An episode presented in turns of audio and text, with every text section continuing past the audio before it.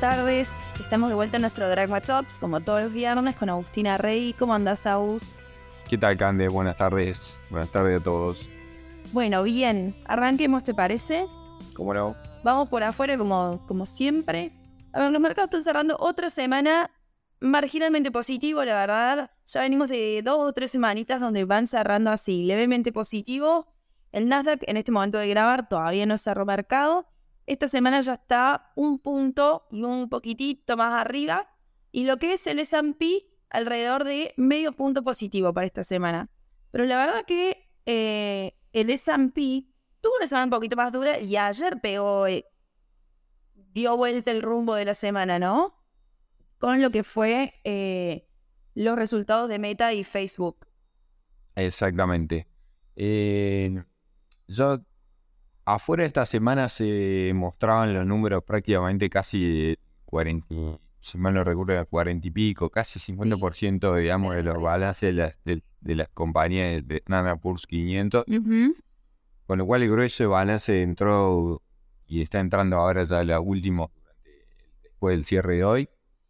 Y la sorpresa de estos días fue Facebook, con un muy buen balance y perspectiva sobre metaverso el papel subió el 14% ayer y eso eh, hizo que el Nasdaq estaba subiendo, ayer subió el 2%. Lo, lo que yo creo que convalida algún cambio, digamos, de tendencia en los papeles tecnológicos. Sí. Que, como todos los mercados hicieron mínimo allá por octubre, y, y esos buenos números, si querés, del primer trimestre, eh, para muchos eh, es la confirmación de que el mercado tuvo razón en aquellos mínimos de octubre y después recuperó y para muchos está marcando el inicio de la, o la pregunta de muchos es si ese octubre fue el mínimo o no. No, y también recordemos que las tecnológicas fueron las más golpeadas con el sube de tasas y aún durante este primer trimestre la suba continuó y no sabemos hasta cuándo va a continuar. Entonces, creo que es importante que hayan mostrado buenos números a pesar de que la tasa siguió subiendo, ¿no? Y de hecho creo que hacia adelante eh, la Fed tiene una próxima reunión ahora en mayo, que es donde definiría si subiría a un cuarto de punto. La mayor parte del mercado piensa que va a hacer eso, va a subir 25 basis más y después se quedaría quieta, si vos mirás las opiniones generalizadas, que se va a quedar quieta durante todo el resto del año. Para mí no, no va a terminar pasando eso, pero hoy el mercado espera eso. Ni hablar si llegara a no tocarlas. hoy estaba leyendo un analista de, de Fidelity que él se jugaba por no tocarlas. Ahora en mayo. Sí. ¿Vos crees que aún la van a seguir subiendo un par de veces más? Yo creo que sí, mientras esté por arriba del 4%, para mí la van a seguir subiendo.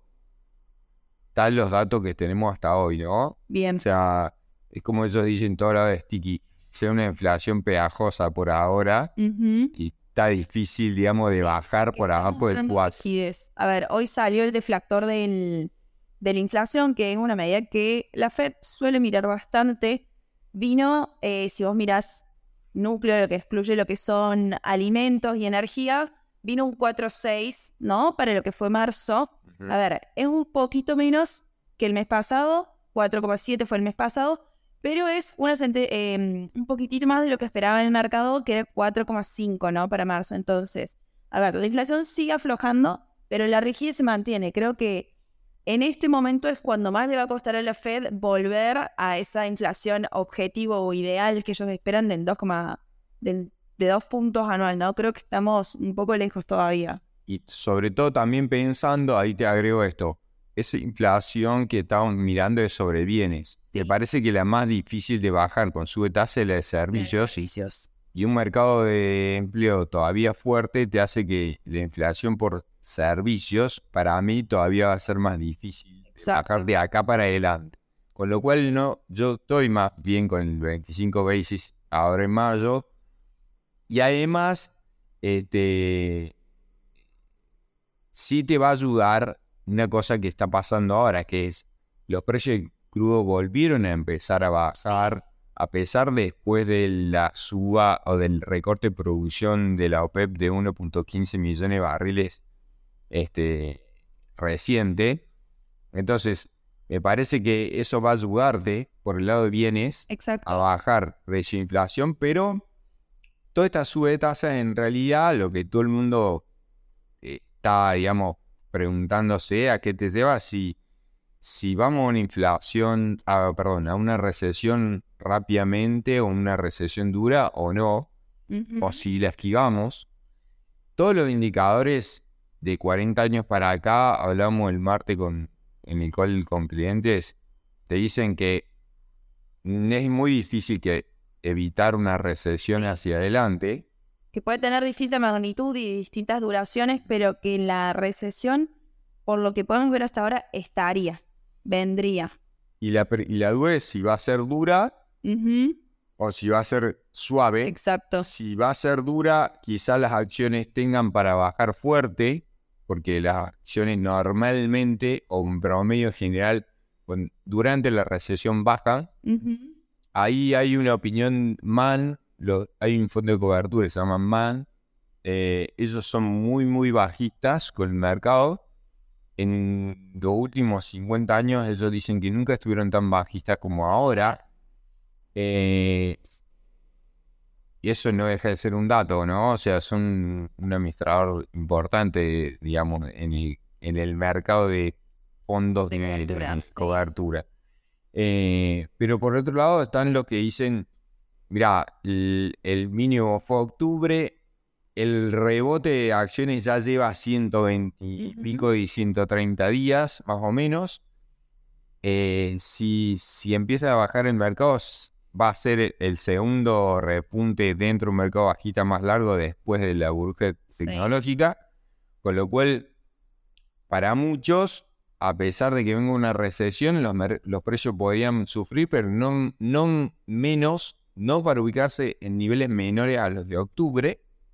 Creo que eso tiene más chances de pasar si la recesión es corta. Lo que pasa, a ver, siendo en esa línea, creo que también, como esta recesión dicen que ya es la más anunciada de la historia y todo eso, porque venimos hablando de recesión, creo que debe ser un año o más. Entonces, muchos, siguiendo con esa línea, dicen que los precios ya incorporaron esta recesión. Entonces, que por eso ya no volveríamos o superaríamos los mínimos que vimos en octubre, ¿no? Que no nos iríamos más abajo en términos de mercado.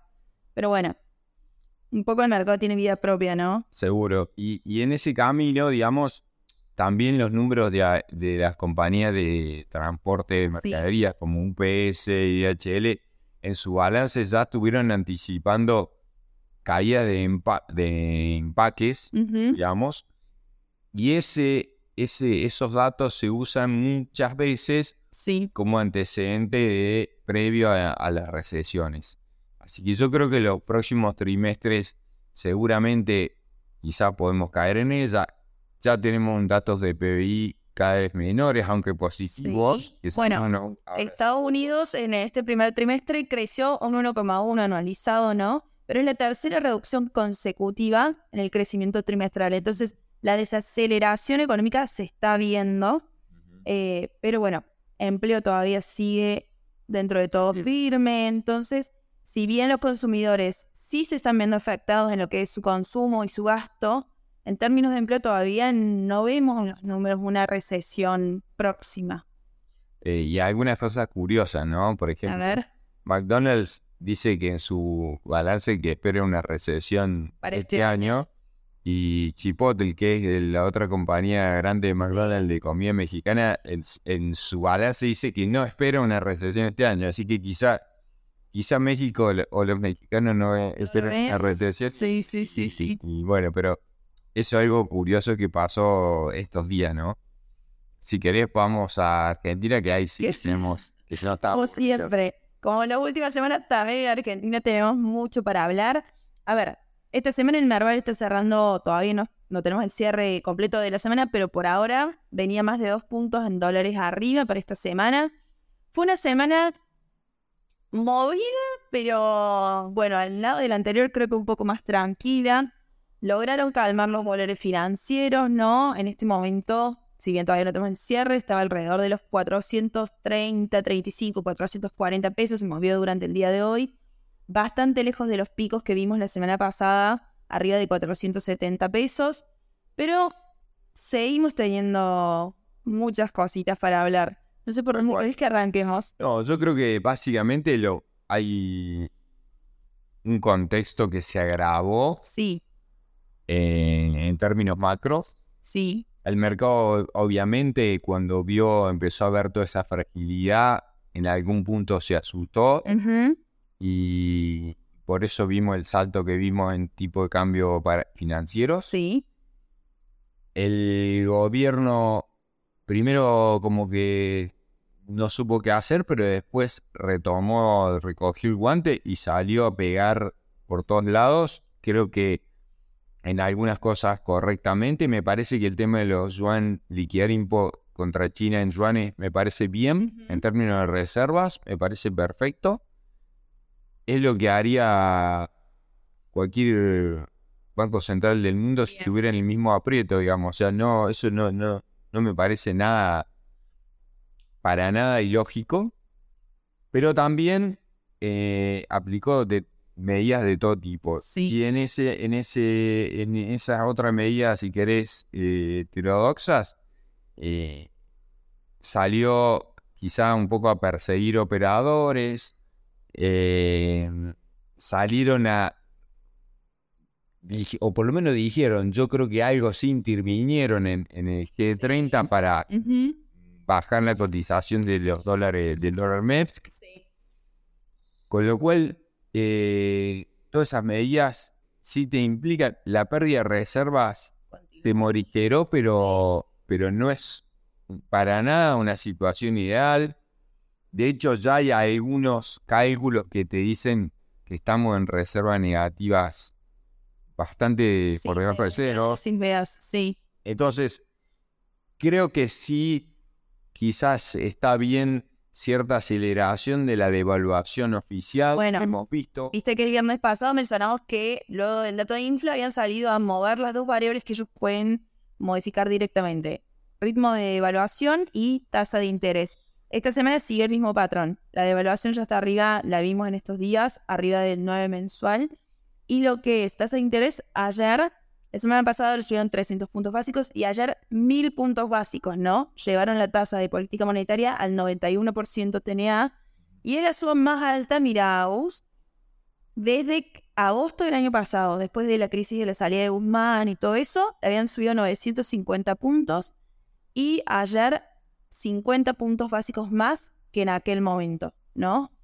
¿Crees que es correcto esta suba de tasas? Porque, a ver, si bien vos necesitas acercarte a una tasa, a ver, eh, positiva, real positiva, esto también es una, una, emisión muy grande, ¿no? Lo que significa todo esto que vas a tener que terminar pagando. Y a esta velocidad ya tenés un nivel de pasivos monetarios que te aumenta eh, una base cada tres meses y medio. locura. Ese nivel, digamos, de emisión no, no lo hemos visto nunca. Yo creo que por eso te puedes llevar a controlar el tipo de cambio paralelo incluso a niveles más bajos de lo que estamos viendo hoy mismo, en el corto plazo, pero el nivel de potencialidad de escalada, el día que el mercado se cubre en serio y ya no te sirvan esos instrumentos, porque cada vez le tenés que tirar una bomba más grande para controlarlo, digamos. Entonces, la, el desborde que ya está haciendo de las últimas presidencias Néstor Kirchner, Cristina 1, Cristina 2, Macri. Sí. El, en esta presidencia ya llegamos eh, subas de más de 500%, cuando el Macri fue 350%, Cristina 2 fue 200%, en el 1 casi que no, hubo suba. Entonces, y en el de Néstor casi que tampoco. Entonces, yo creo que eh, la situación nominal está siendo ya no tiene ancla, con lo cual vamos a ver un nivel de precios, viste lo que está pasando con los precios, uno lo debe, lo creo que lo estamos viendo todo en la calle, y que no hay en nuestra vida diaria o actualizaciones por todos lados. Y esto, a ver, le estás inyectando aún más liquidez a la economía, pero estás mandando directamente pesos a la calle. Entonces, si hay algo lo que no ayudas es a una baja en la inflación. Y no, y aparte también, por más que vos lo del, digamos, ahora se movió el tipo de cambio 470, muchos se asustaron y, y remarcaron seguramente precios o hicieron alguna medida, sacaron, dejaron de tener promociones, etcétera. Cuando baja, te puedo asegurar que es mucho más inelástica esa, esa, esa, digamos, ese, de los precios a la baja, digamos, un Ujú. tipo de cambio. Entonces, para mí, muchos, muchos precios que se ajustaron porque subía, no van a volver al mismo lugar de donde hay partido. Quizá bajan algo, pero no nunca al mismo lugar, en muchos casos. Con lo cual, ya tenés un monstruo que se despertó, que es el de la inflación por encima del 7% mensualizado. Si vos estás devaluando el oficial a 9.70, te está dando a nivel mensual los últimos 4 o 5 Sí. ruedas, y lo mantenés, que yo creo que lo van a mantener a esa velocidad por arriba del 8% seguramente, eh, desincentivas también, por otro lado, la venta de dólar soja 3, Exacto. que eso te venía pasando, o sea, no había mucha in- intención de liquidación, o por lo menos lo que hemos visto estas primeras 7, 8 ruedas,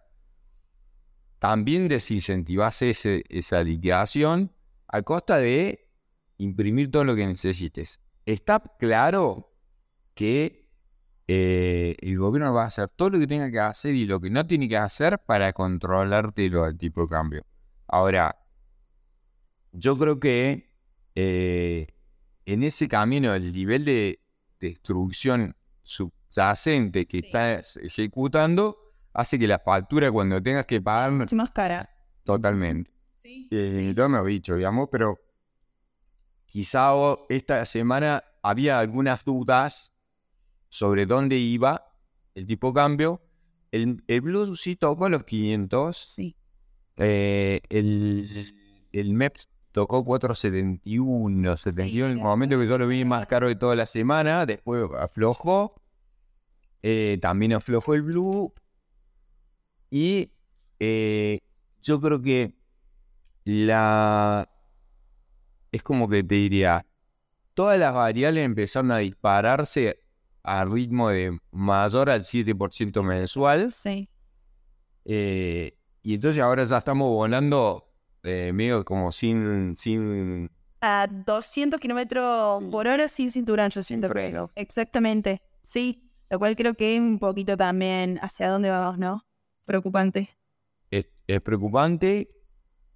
Y también, a ver, el otro día leí un informe eh, de 1816 donde hablaban de un poco de financiamiento encubierto, que es algo que nosotros ya lo hemos visto varias veces acá, pero era, a ver, un ellos hablaban de que el central estaba financiando directamente al tesoro, ¿no?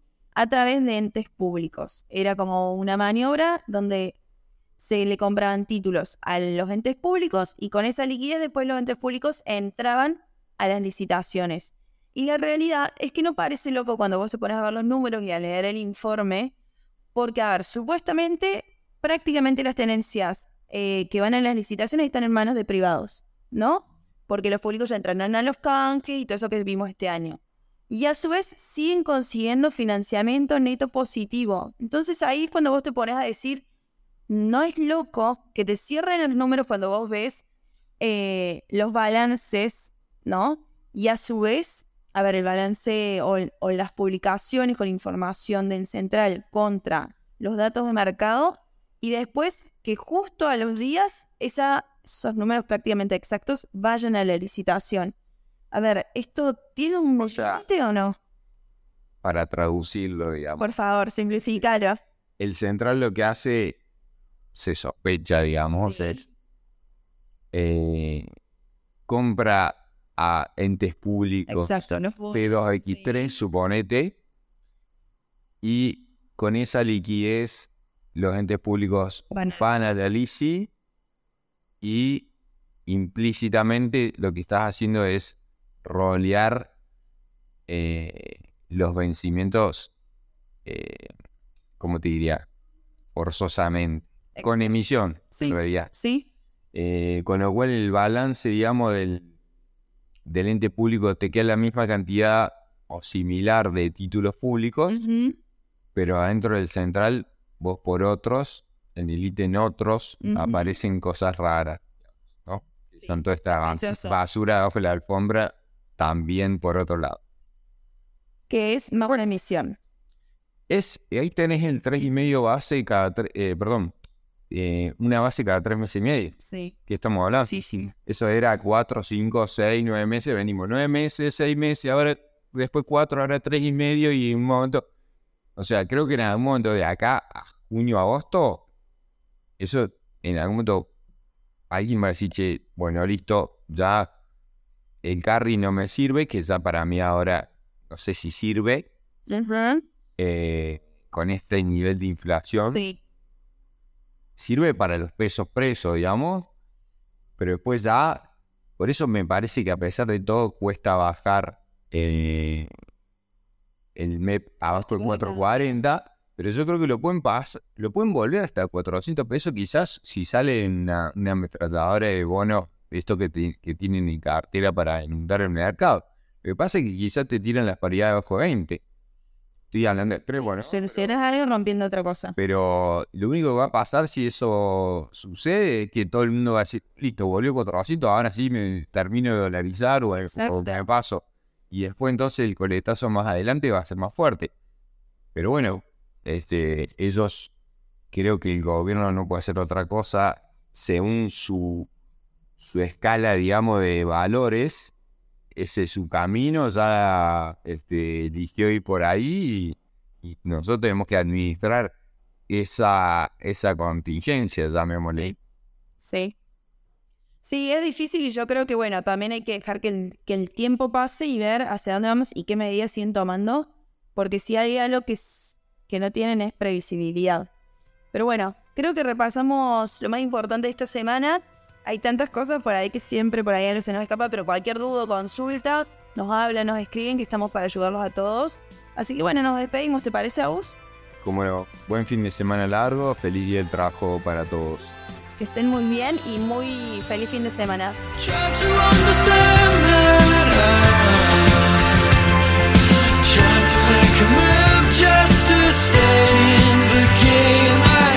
To stay away.